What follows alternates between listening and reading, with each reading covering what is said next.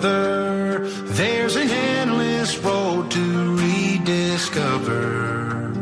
Hey, sister, know the water's sweet, but blood is thicker.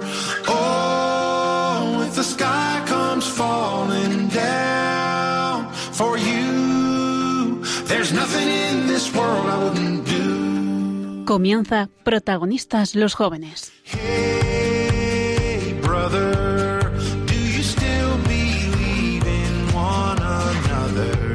Hoy con cursillos de cristiandad.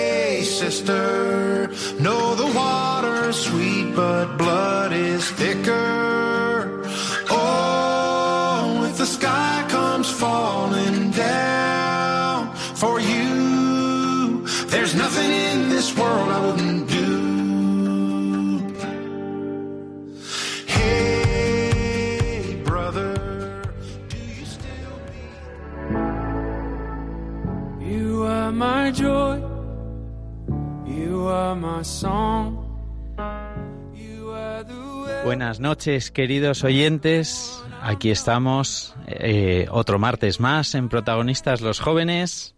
Hoy, como los primeros martes, con cursillos de cristiandad, deseando haceros eh, pasar un buen rato, acercaros a la Virgen y, que nos sirva de rato de oración este programa. Hoy, eh, hoy os vamos a aburrir porque el equipo está muy menguado. Eh, estamos nada más que Patricia y yo. Buenas noches, Patricia. Buenas noches, Nacho. Eh, ¿Qué tal estás? Nerviosa, un poco nerviosa. Bueno, eh, pues nada, el, el programa empieza ahora. Eh, tendremos nuestras habituales secciones con los tres últimos papas. Y, y nada, y sin más dilación, pues empezamos el programa. Hay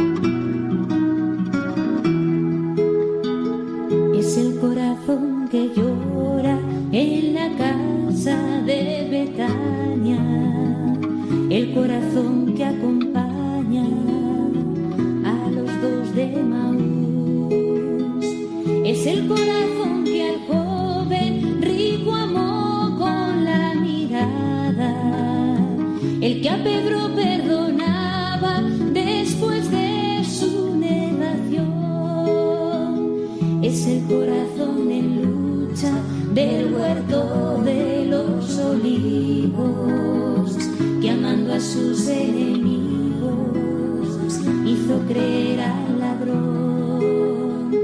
Es el corazón que salva por su fe a quien se le acerca, que mostró su herida abierta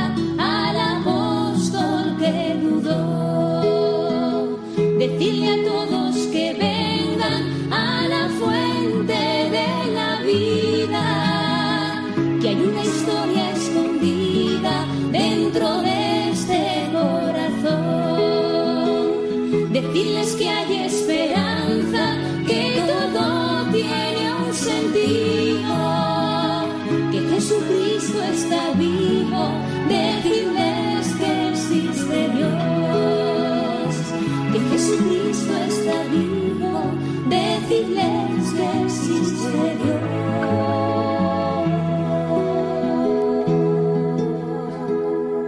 No tengáis miedo de mirarlo a Él.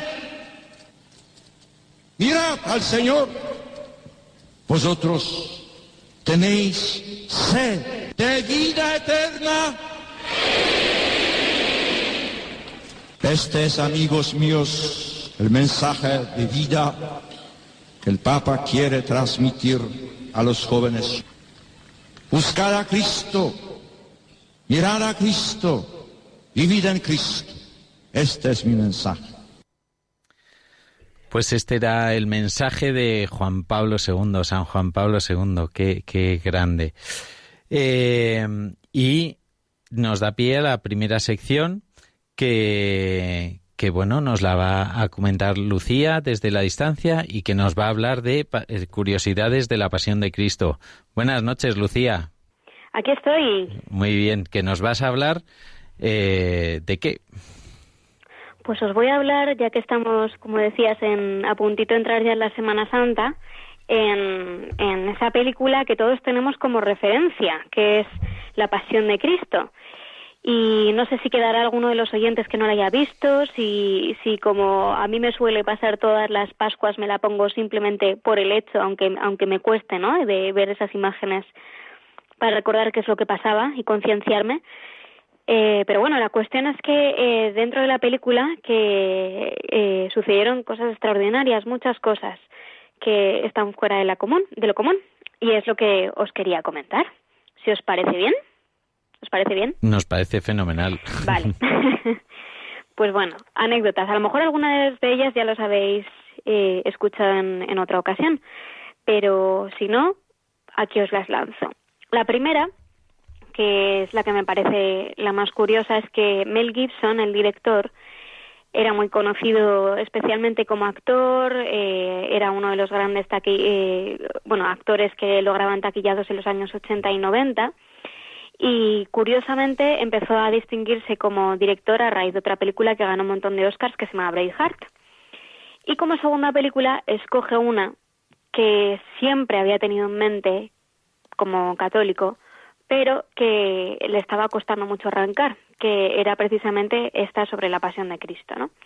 Pidió dinero, siendo, ya os digo que tenía, tenía ya varios Oscar como director, era una de las grandes figuras de, del mundo del cine, y fue llamando puerta por puerta a distintos estudios y ninguno le abrió la puerta. La consideraban demasiado complicada y poco vendible. Total, que eh, Mel Gibson entró en una crisis fuerte, eh, también una crisis espiritual y, y, no sabía si hacer o no hacer esta película, si, eh, si resultaba que al cerrarse tantas puertas significaba que no era de Dios, pero finalmente, y a pesar de su crisis eh, existencial también, decidió poner gran parte de su fortuna, porque costó 30 millones de dólares hacer esta película, que ahí se dice pronto, para sacarla adelante. Así que eh, fue su apuesta directa por, por la pasión de Cristo. Para poder lograrla, para poder sacarla adelante, no era consciente de que no lo podía hacer solo, así que pidió el consejo de, de varios sacerdotes que estuvieran durante el rodaje. Eh, se trajo, a- de hecho, estaba todo el rodaje lleno de sacerdotes.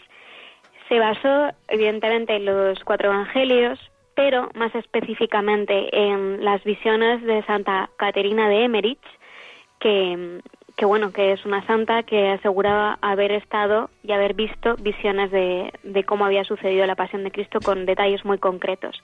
Así que sobre esas visiones y so- sobre esos escritos eh, se construyó la película.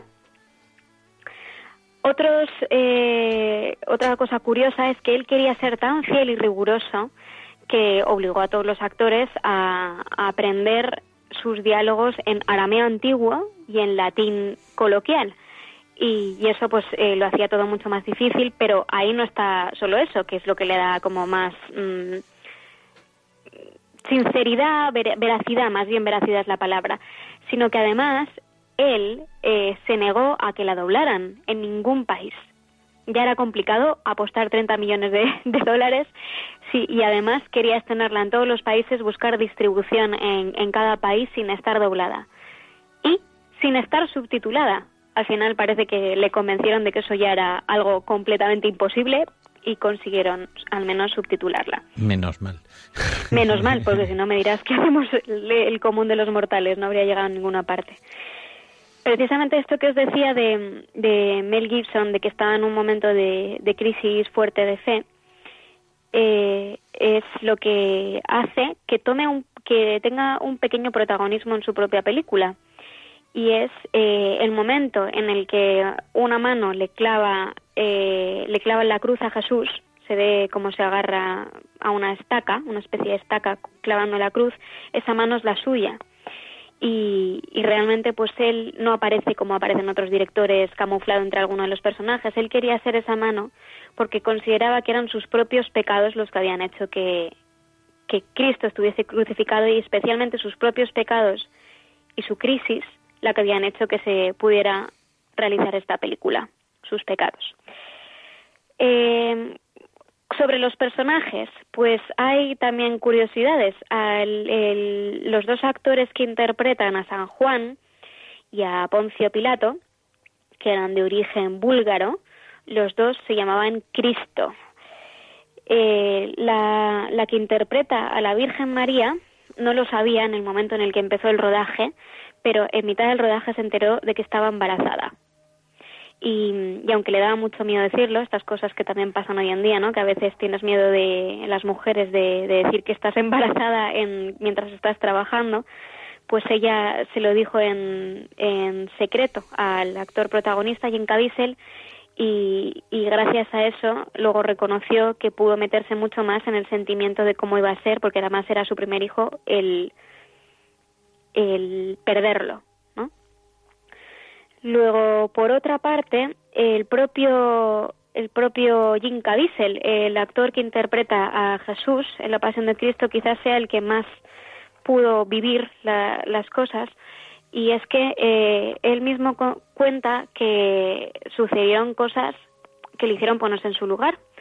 Y era se dio cuenta de que de que sus siglas Jim Caviezel eran JC Jesucristo cuando le dieron el papel. En, en ese momento en el que estaba rodando tenía 33 años y, y además le, le sucedieron bastantes cosas. Él sí que era creyente, se había convertido gracias a su mujer que era, que era católica y le sucedieron cosas mientras iba rodando. Él vivió pequeños fragmentos de la propia pasión en su carne.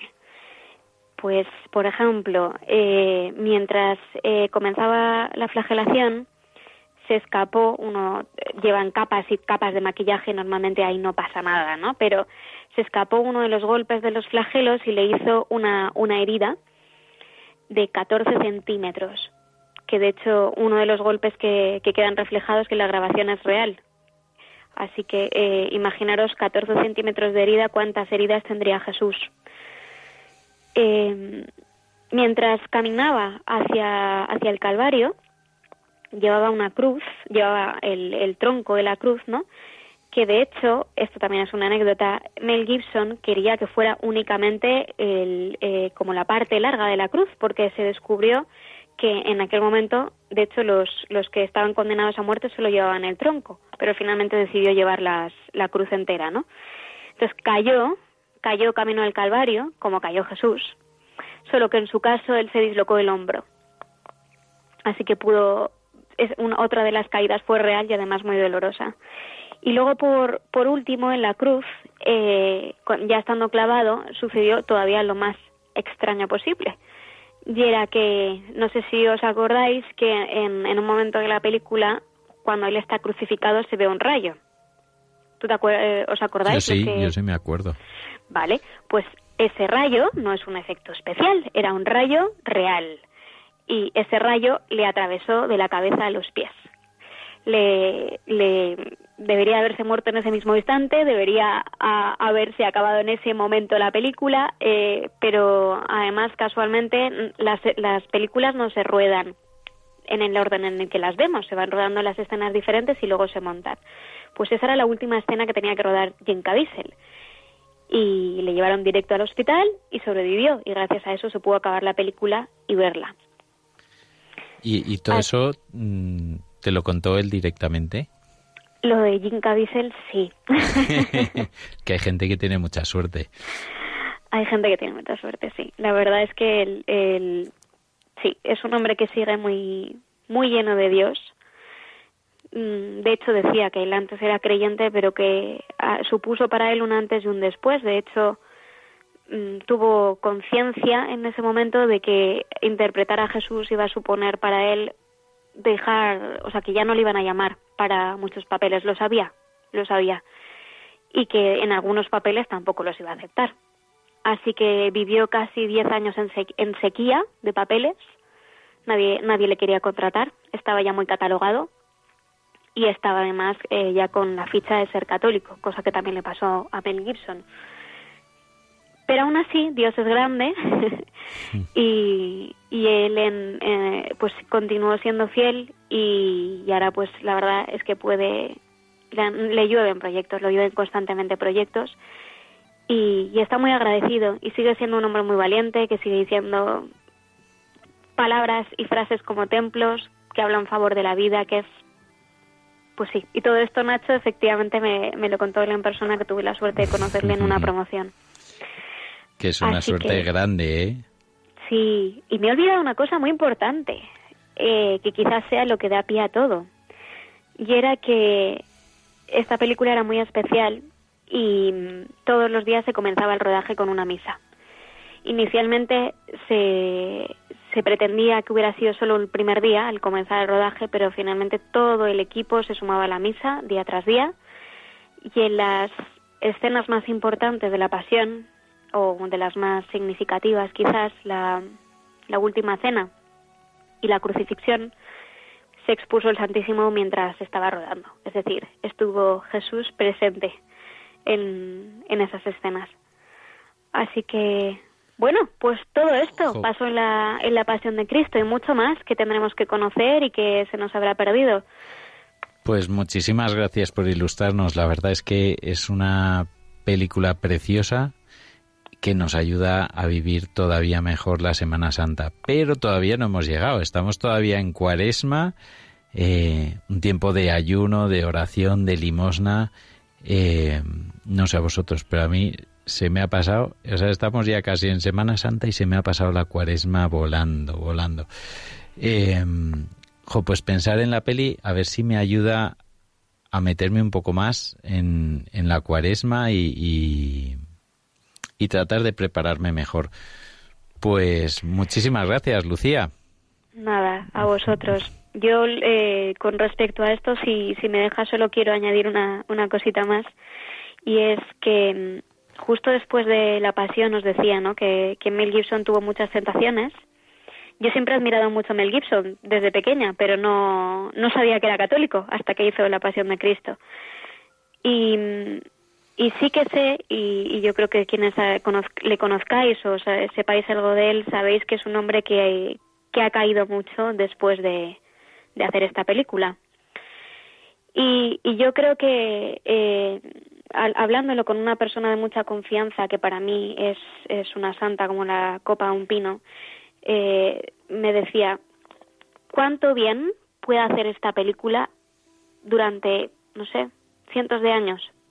Porque es, es hacer visual algo que pues que leemos pero que a veces no comprendemos y que el diablo está muy enfadado. Así que recemos por todas esas personas que quieren hacer cosas cosas buenas porque están más sometidos a, a las tentaciones. Así que seamos iglesia juntos. Pues sí. Pues muchísimas gracias, Lucía. Gracias a vosotros. Muchas gracias. Hasta luego. Dios. Adiós. Fue de joven ser fiel a la fe cristiana y seguir aspirando a grandes ideales en la sociedad actual. Jesús nos da una respuesta a esta importante cuestión. Como el Padre me ha amado, así os he amado. Yo, permaneced en mi amor. Gracias por esa alegría y resistencia.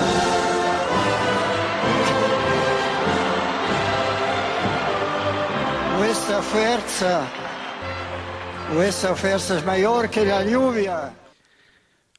Vuestra fuerza es mayor que la lluvia. Es que son frases que, que me encantan. Cada, cada martes que las oigo, cada martes que me encienden. Pues, pues nada, aquí estamos. Patricia, buenas noches. Buenas noches.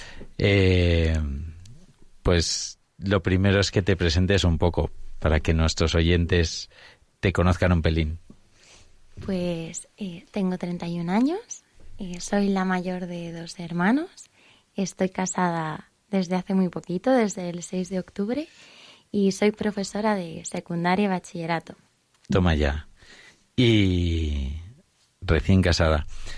Pues, pues nada, un es que no la veis, eh, pero está con una sonrisa enorme. eh, y venir aquí a la radio la primera vez además es como que un poquitín de, de preocupación, de estrés, ¿no? Por cómo va a salir esto y con la Virgen de por medio pues va a salir fenomenal. Eh, pues eres la mayor de dos, has dicho. La mayor de dos. Llevo tres años con mi hermano. Tres, ah, es un hermano. Hermano, hermano. Toma. Y bueno, ¿y cómo era la vida en tu casa de pequeña? Pues feliz. Yo lo que recuerdo de pequeña es jugar muchísimo con mi hermano. De más mayores hemos tenido alguna discusión, normal, pero de pequeños lo que recuerdo es eso, jugar muchísimo juntos, hacer mil planes con nuestros padres que, que siempre han buscado lo mejor para nosotros y al fin es una vida de, de familia. Toma. ¿Y tus padres eran creyentes o no? Mis padres eran creyentes eh, a su manera, como dicen ellos. Era una fe de, de, de tradición, como la que yo creo que hay en, en, en muchas casas. Entonces, eh, mis padres nos han, han dado los dos los sacramentos, eh, los nos bautizaron, hicimos la comunión. Y luego mi familia es de Málaga y yo tengo también un recuerdo de cuando éramos más pequeños, cada vez que nos montábamos en el coche, que mi madre dijera, hasta que no santiguéis y nos recéis, no salimos. Y cuando llegábamos a Málaga, igual que decía, hay que dar gracias todos o si no, no bajamos del coche. Entonces son, son gestos pequeños que a mí me hacen saber que la fe está presente en mi familia, pero eh, era algo más eh, de tradición que una vivencia de una relación con Jesús en casa. Ajá. Qué, bonitos y qué importantes son esos gestos, ¿eh? El bendecir la mesa, eh, rezar cuando uno empieza el viaje, no sé, rezar por la noche, todos juntos, el Jesucito de mi vida, no sé, meter a Jesús en, en la vida y sobre todo en la vida de los niños, qué bonito. Y mm, bueno, has dicho que hici- eh, hicisteis la comunión con el cole, con una parroquia, como... El cole en el que estudiamos eh, es religioso, es de los terciarios capuchinos. Es colegio y es parroquia. De hecho, es la parroquia a la que sigo vinculada. Entonces, la, mi vida de fe, sobre todo, tiene que ver con, con este colegio, por lo menos mis primeros pasos. Yo hice allí la, la comunión. De hecho, el sacerdote que me dio la comunión, eh, que lo sigo viendo, me sigue parando en mitad de la calle para preguntarme delante de los vecinos del barrio quién me dio la primera comunión. y yo le quiero muchísimo. O sea que estará orgullosísimo. Bueno, Si te lo yo más de que me la diera él. Pero se acuerda de todo el mundo, no creas. Conoce a, a- a todo el mundo. Pero sí que es verdad que si no hubiera estado vinculada a este colegio, a la actividad de la parroquia, pues que yo me hubiera ido haciendo más tibia, porque al final el pertenecer a un grupo eh, es lo que yo siento que ha utilizado el Señor para, para mostrarme lo que es eh, la vida cristiana, la belleza de la vida cristiana y la importancia de una coherencia de vida, porque uno puede decir que tiene fe y vivir de, de muchas maneras. Entonces yo creo que he aprendido lo que es, o he podido ver en otros, lo que es la belleza de la vida cristiana eh, a partir de la parroquia y que yo también eh, he sentido esa llamada de Jesús a seguirle, por lo menos de- en un primer momento a través de estos grupos en la parroquia. ¿Y cómo eran esos grupos que hacíais allí? Pues después de los grupos de catequesis de comunión, que me acuerdo de mis catequistas, pero de las sesiones no mucho, eh, yo empecé eh, la catequesis de, de confirmación, me salté unos años, y cuando me apunté a confirmación, eh, me apunté porque iba mi mejor amiga y, también porque yo entendía de alguna manera que confirmarse una decisión en la que yo tenía mucho que ver. Era como una de las primeras decisiones que tú eliges por ti mismo y que tus padres mm, no pueden decir nada ahí.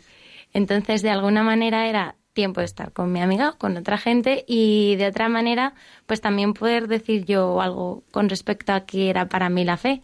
Entonces me apunté, pero aunque esto estaba de fondo, la verdad es que yo no recuerdo vivir las catequesis de una forma muy devota ni las peregrinaciones. De hecho, yo en las peregrinaciones eh, me quedaba hasta las tantas por la noche hablando. Cuando a la mañana nos levantaban y nos decían misa, yo decía, no, por favor.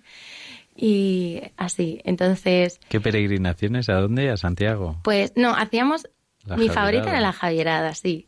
Eh, teníamos también una convivencia en, en Godella, donde hay otro otro cole de los terciarios, el cole en el que yo estoy desde los terciarios capuchinos, y en distintos puntos, pero para mí la mejor era la Javierada. Y el primer día te Si acostabas no me tarde. equivoco, perdona, ahora es la Javierada de, de este año, ¿no? ¿No es el primer y segundo fin de semana de abril? De marzo. De marzo. ya lo hemos pasado. Y Casi. Y, y nada, eso pues, el primer día hablando hasta las tantas, el segundo resistías porque eras joven, pero la segunda noche, después de todo el día caminando, luego hablar, la mañana siguiente, cuando amanecía, si había que ir a misa o un rezo, laudes, aquella a mí me parecía un daño colateral pagarle en la, en la peregrinación. Pero lo cierto es que, que permanecía y, y que a mí sí que me llamaba mucho la atención, aunque yo todavía no le ponía nombre, eh, el hecho de ver a tantos peregrinos, a tantos jóvenes que se congregaban en, en Javier. Entonces, lo que decía antes, que al menos de una primera manera, eh, para mí permanecer en esos grupos, en las peregrinaciones, en las actividades, aunque yo no me enterara, eh, pues ha sido muy, muy importante porque es la forma en la que Jesús me ha ido llevando por uno o por otro camino. Ajá. ¿Tu hermano iba también a esos grupos o no? Mi hermano creo que fue un día Pero- pero o dos abajo, ¿no? y ahí se acabó su andadura en, en, en esos grupos. Pero está en otros. No, no, mi hermano, su primer y su último día inauguraron su experiencia en los grupos cristianos y la terminaron. Y. Entonces, hemos seguido caminos diferentes. Es verdad que es bonito ver cómo, siendo muy distintos, eh, no- nos complementamos y yo también siento como mi hermano en algunos momentos en los que no ha entendido decisiones que yo he tomado, pues ha estado a mi lado y otras veces en las que yo no, no le he podido entender, pues también he tratado de estar con él. Yo creo que eso es también algo que nos tiene que distinguir, ¿no? Amor La diferencia, sí, no, no tiene que estar en tú eliges el mismo camino que yo, siquiera tú eres cristiano. A mí Jesús me, me pone el corazón algo distinto para la forma de mirar a mi hermano, los demás. Entonces, mi hermano, los grupos cristianos no hicieron muy buenas migas, pero, pero lo intentó, bueno. Bueno. ¿Y tú te confirmas ¿Y qué pasa luego? ¿Qué haces? Pues yo me confirmo y, y cojo un grupo y, y ahí es donde yo empiezo a. a ¿Coges un grupo? ¿Quieres un decir que grupo, tú eras perdón, catequista? Soy catequista, sí. Eh, y es donde empiezo a sentir una llamada a la coherencia muy importante, porque yo sentía que estaba predicando, enseñando, pidiendo algo a, a los chicos que al final no se hacía presente en mi vida, sobre lo que yo no tenía suficiente conocimiento. Entonces empecé a hacerme preguntas, a tratar de, de formarme más. Eh, yo seguía participando en las peregrinaciones, en las actividades y lo hacía como catequista y también en, en un grupo de, de jóvenes ya confirmados. Catequista de comunión, ¿no? Catequista de confirmación. De confirmación, o sea, recién confirmada y catequista de confirmación. Sí, el itinerario de confirmación en el colegio es, es muy largo. Eh, empezaban en sexto de primaria, entonces, en quinto, perdón. Entonces yo cogía los de quinto. Hasta que se confirmaban tenían que pasar muchas cosas. Así que no, no era tan temeraria la opción de dejarme a mí Ah, bueno, a los de bueno. quinto. Y en, en este mm, permanecer, eh, pues la parroquia eh, seguía, bueno, el colegio a través de la parroquia eh, seguía haciendo eh, propuestas. Y justo antes de, de coger grupo, eh, yo de pequeña que me preguntabas, ¿cómo se vivía la fe en casa?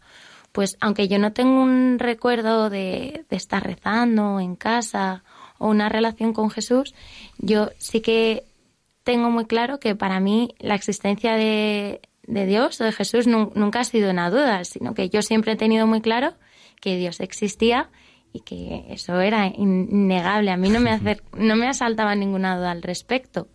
Pero en una de estas peregrinaciones, eh, yo recuerdo que, mal que me pesara, porque era una de esas noches que yo había estado hablando con, con mis amigas, em, después de la Eucaristía pasamos por, por un monasterio, y un monasterio de clausura.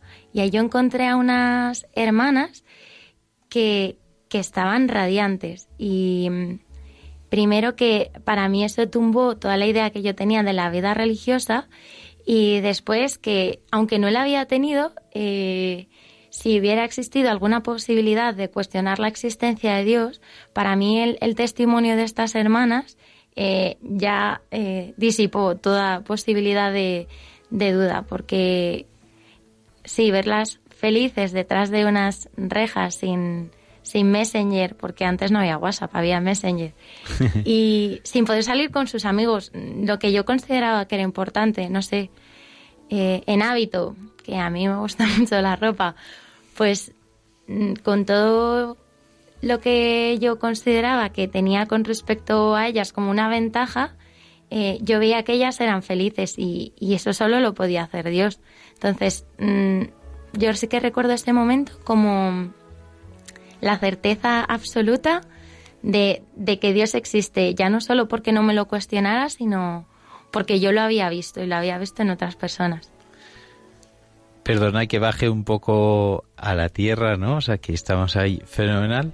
Pero entre medias, ¿tú qué estabas estudiando? ¿Habías entra- empezado ya en la universidad? Yo empecé a estudiar publicidad y relaciones públicas, en- no porque fuera mi carrera favorita, sino porque toda la lista que había eh, pensé que no, no estaba mal. Yo no tenía tampoco muy claro qué, qué hacer, hice publicidad y, y durante la carrera eh, la trayectoria fue esta, ¿no? Mantenerme pegada a la, a la parroquia eh, tratando de llevar una vida coherente, pero aún sin un encuentro con Jesús. Entonces, a veces, Y en un mundo muy complicado, ¿no? Porque el mundo de la publicidad es como muy materialista, es aparentemente muy poco espiritual, ¿no? la facultad en sí era muy poco espiritual.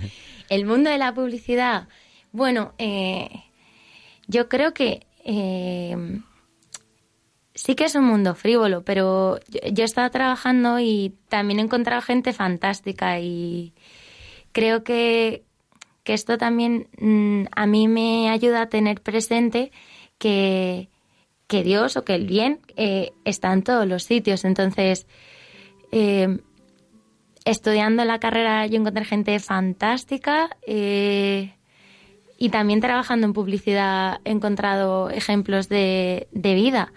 Entonces, mm, no sé, el, el hecho de no tener prejuicios, de, de no pensar en la publicidad como un espacio donde no cabe Dios o, en una carrera, en otra carrera, porque, porque no es mi experiencia. Yo he encontrado gente, sí, estupenda en todas partes.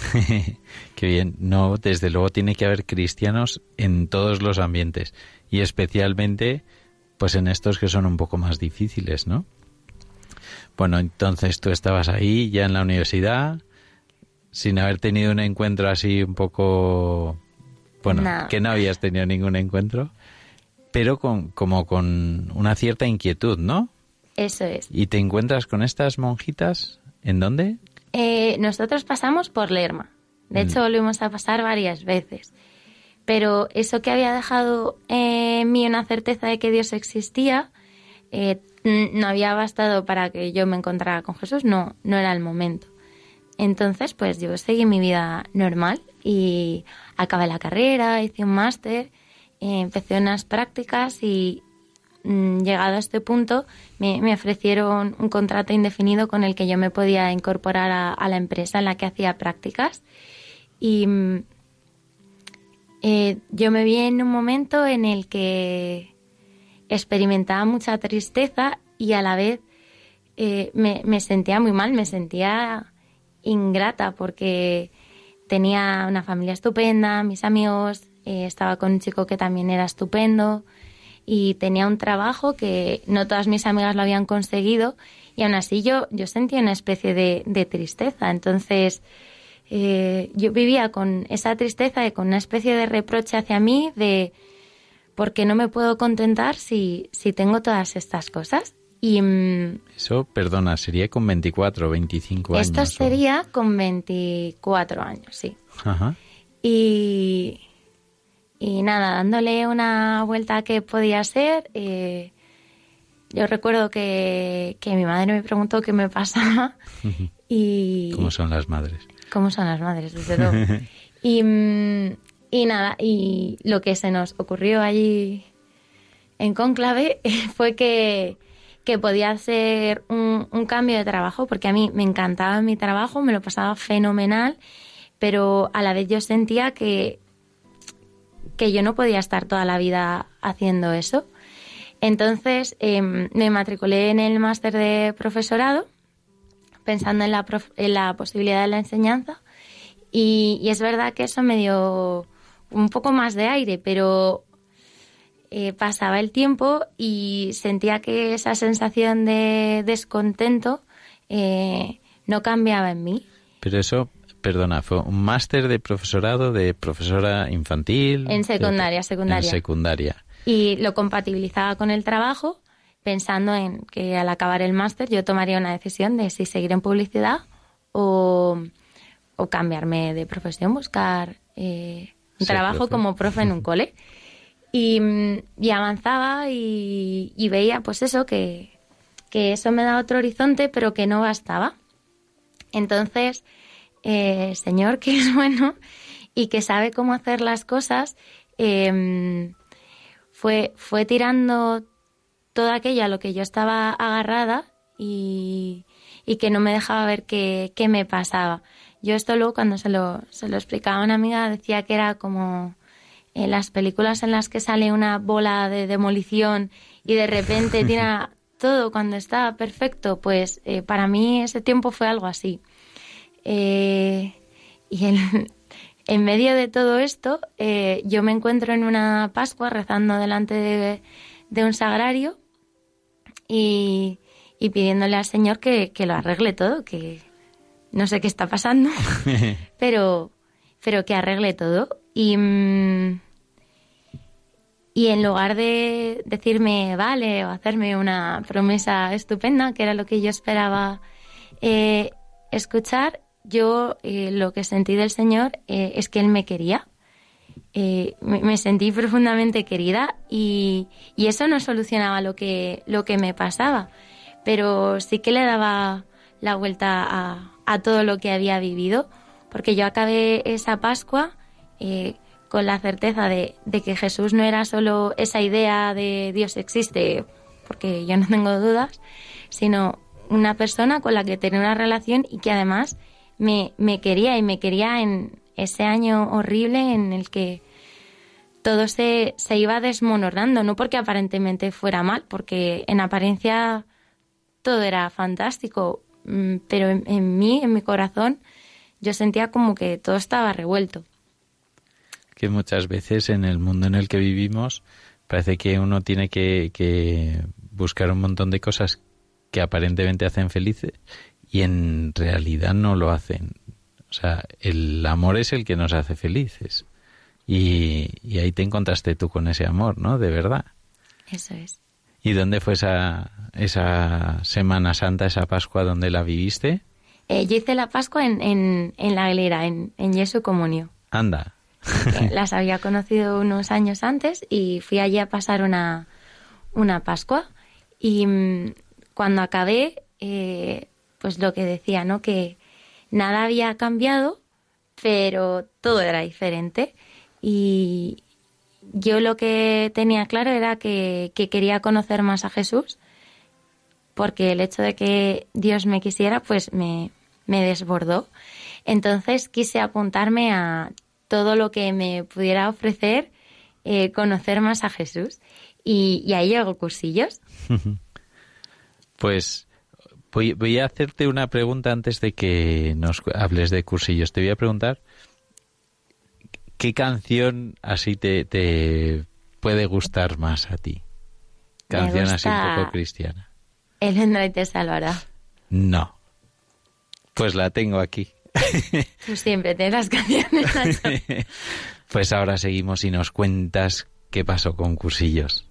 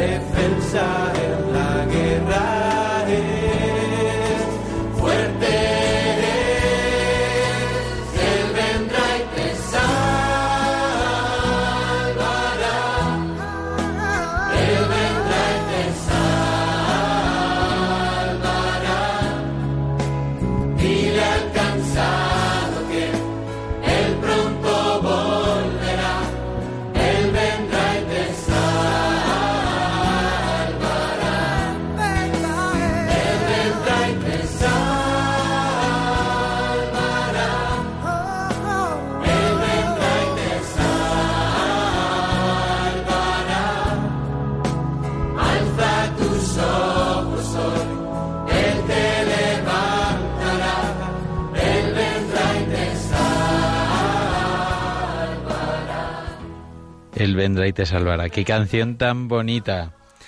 Eh, pues nos estabas hablando de, de tu cursillo, ¿no? Eso es. Cursillos. Pues yo tenía una amiga que había conocido en el máster y que me había contado algo de cursillos. Ella no era cursillista, pero otra persona que sí lo era le, le había dicho que aquello era fantástico y que sería estupendo que fuera.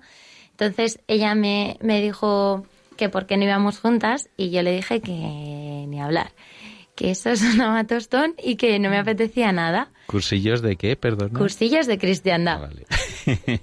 Y claro, es que así el nombre no me sonaba muy atrayente. Esto fue un mes de enero y en mayo, eh, claro, después de Pascua, yo pensé, jo, pues eso de cursillos de cristiandad, igual no me sonaba muy bien, pero está bien para conocer a Jesús. Entonces, eh, investigué en internet intentando hacer averiguaciones, pero claro, no fue mucho. Entonces, encontré una dirección de correo electrónico y empecé a mandar emails para preguntar qué era aquello, eh, sí, mm, era el próximo cursillo, eh, si me tenía que quedar a dormir, eh, no sé, preguntas de todo tipo. El básico. Y, y al final, pues eso, a mí no me invitó nadie, a mí me invitó Jesús. Yo escribí y dije, pues yo quiero ir. Y además había uno que coincidía con mi cumpleaños y yo dije, pues fantástico, mi regalo de ¿Cuándo es? cumpleaños, 6 de junio. Así que allí que me fui y mm, yo me acababa de encontrar con Jesús, entonces eh, para mí el cursillo no supuso un encuentro con Jesús, pero sí que fue un encuentro con la iglesia. Para mí fue el, descubrimiento de, de cursillos. Eh, el hecho de ver que había una iglesia que estaba pendiente de mí, que se alegraba por mi vida, que, mm, que me cuidaba y, y de la que yo también era parte sin, sin saberlo, una iglesia joven, pues para mí fue muy importante y de hecho ahora para mí eh, el, ser parte de la comunidad eh, también es una alegría por, esto, porque yo soy parte de, esa iglesia que se alegra por la vida de otros, que quiere acompañar a otros, que quiere cuidar a otros. Y esto lo vivo en cursillos de una forma especial, pero también en, en mi día a día. Y bueno, Cursillos te pilló en, en ese momento de transformación interior, ¿no? Y, y supongo que exterior. Eh, ¿Qué pasó con tu trabajo? ¿Cómo, cómo iba el tema? Pues eh, yo acabé, Paralelamente. Perdón. iba como podía. Eh, acabé el máster y, mm, y nada, yo es que después de haber hecho este descubrimiento de Jesús en mi vida, a mí lo que me importaba era Jesús en mi vida. Entonces empecé un, un discernimiento preguntándome qué quería Jesús de mí y es que me daba igual lo que fuera, mm, porque yo solo quería saber eh, qué, qué quería Él. Y en medio de este discernimiento eh, apareció la posibilidad de, de la vocación, pero yo estaba convencidísima de que no tenía vocación. Vocaciones hay muchas. ¿Qué, qué Pues vocación? estaba convencida que no tenía vocación religiosa. Entonces eh, yo decía, pero como yo quiero saber lo que quiere Jesús, vamos a hacer las cosas bien. Entonces empecé a hablar con un sacerdote eh, convencida de que me iba a decir que no tenía vocación porque era evidente. Entonces eh, yo lo que necesitaba era que una persona de la iglesia me dijera, mira, no tienes vocación, vete a tu casa y sigue haciendo tu vida. Pero como este sacerdote no me lo decía, pues me cambié a otro sacerdote. y como tampoco me lo decía, pues yo pensaba, jolín, pues sí es evidente, si yo ya les he dicho que yo siempre he querido casarme y tener hijos, pues no sé qué más datos hacen falta para que te digan que no tienes vocación. Entonces, mm, estuve con un tercer sacerdote y, y viendo que se repetía la misma situación de que nadie me dijera que no tenía Vocación vocación, religiosa. pues eh, tuve que empezar a, a plantearme yo aquello en serio, porque nadie me decía lo contrario, tampoco nadie me dijo que sí, y esto es para mí muy importante, porque yo he sentido como eh, mi libertad ha, ha sido mm, tratada de una forma delicadísima en la iglesia y, y que siempre se pide que sea la persona que está en discernimiento la que da el paso. Entonces, nada, como ninguno de los tres sacerdotes me había dicho que no, pues me quedé con uno cualquiera eh, haciendo este camino de discernimiento. Y, mm, y finalmente eh, fui yo la que dije que, bueno, que, que tal vez eh, esa opción no era descartable del todo. Y fuimos haciendo un, un camino en el que yo iba siendo capaz de abrir el corazón cada vez más, eh, sobre todo en la oración, pero bueno, también poniéndolo delante en, en la dirección espiritual, que yo no sabía que eso era dirección espiritual. Y, mm, y al final de este discernimiento, pues eh, yo lo que vi era la posibilidad de que Jesús me estuviera llamando. Entonces, pues me quise fiar y vino una segunda parte del discernimiento que tenía que ver con el hogar a que al que el Señor me podía estar llamando eh, porque fuera mi sitio. Entonces, en, una búsqueda en la que yo me perdía en cosas humanas, de, bueno, pues si he hecho el máster de profesora y tengo vocación, pues seré monja de colegio, porque digo yo, para algo he hecho el máster. Pero cuando yo me acercaba a estas comunidades, eh, no sentía que fuera mi sitio. Bueno, pues si no es esto, entonces era un sitio en el que yo pueda hacer algo, pueda ser útil, haga falta. Pero lo mismo, cuando eh, yo me acercaba a una comunidad, a hablar con una hermana, que eran maravillosas, que, que me abrían su casa para también que yo pudiera hacer una experiencia de discernir, yo sentía que, que eso no era. Y así, así, eh, el Señor me, me fue llevando a la casa de las hermanas, donde yo me había encontrado con la certeza de que Dios existía y donde en una Pascua eh, Jesús se había presentado delante de mí de una forma muy evidente para, que, para decirme que me quería.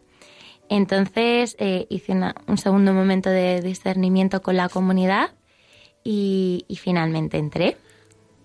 Eh, entré, hice la fase del postulantado y durante todo este tiempo, no sé, yo siento que, que aprendí muchísimo, que experimenté mm, lo que es la vida fraterna, que es una gozada, que, mm, que se puede hacer una vida en cristiano, que, que lo que mm, se nos vende como único válido, pues no es, no es de verdad lo único válido, pero después de este tiempo de postulantado, lo que el Señor me pedía era eh, salir. Y aquí fue cuando empezó el problema, porque yo entendía que el Señor me pudiera pedir entrar a un monasterio, pero no entendía que me pidiera salir. Que salieras. ¿Después de cuánto tiempo? Eh, un añito y poco. O sea, un añito y poco haciendo el y postulantado. Entonces eh, yo empiezo a tener esta inquietud en el corazón, lo comento con, con mi maestra, que era la persona eh, con la que yo hablaba dentro del monasterio, y esta persona me dice, pues fantástico, si tienes esta inquietud, vamos a ver qué es lo que dice el Señor y si tienes que salir, Patri, pues es de Dios, igual que si te tienes que quedar. Y mm, esto que yo no entendía, porque yo sentía que le estaba diciendo que no al Señor, eh, finalmente eh, era lo que me pedía. Así que salí del convento. Toma. Eh, hombre, im- imagino que entrar al convento ya es un paso enorme porque dejas toda tu vida, todo tu trabajo. Pero claro, una vez que has dejado todo, salir eh, es como que no tienes ninguna seguridad, ¿no? Tu familia y, poco más. ¿Cómo fue ese momento? Pues ahí fue muy duro, ¿eh? Yo lo pasé mal, por, sobre todo mm, por mí, no porque no estuviera arropada, porque mi familia, eh, que para ellos fue muy, muy duro dejarme entrar o verme entrar, eh, me recibió en casa mm, con los brazos abiertos y todo fueron facilidades porque el Señor es providente. Pude ponerme a trabajar enseguida, eh, mis amigos también estaban ahí para mí, pero para mí era duro vivir con esta duda de si yo estaba haciendo lo que tenía que hacer. Entonces ha sido ir colocando las cosas y poder rendirse a, al Señor y decir, yo no lo entiendo, pero, tú lo sabes todo y yo me fío. Tú sabes más. Me, quedo con ganas de saber muchísimo más qué pasó, pero resumiendo esta, y viéndote la cara, o sea, sabiéndote feliz, no hay nada como fiarse del Señor, darle una oportunidad para saber que uno va a ser feliz. Eh, igual quieres mandarle un beso a alguien, no recuerdas a alguien, A, a Juan, a Juan. a Juan, a tu marido. A mi marido, sí. O sea que, nada, al final, bueno, nos lo has dicho al principio, que en octubre, o sea, hace seis meses, siete meses, Nada, te sí. casaste. O sea que, pues muchísimas gracias, Patricia, por, por tu entrega, por estar aquí, por contarnos tu vida, por ponerla a disposición de la Virgen. Muchísimas gracias. Gracias, Nacho, a ti. Y a nuestros oyentes, pues eh, aquí estaremos, si Dios quiere, dentro de un mes, el primer martes de mayo. No sé si cae en puente, pero si Dios quiere, pues aquí estaremos. Y os deseamos a todos una feliz y santa noche. Que Dios os bendiga. De colores. De colores. Hey, brother,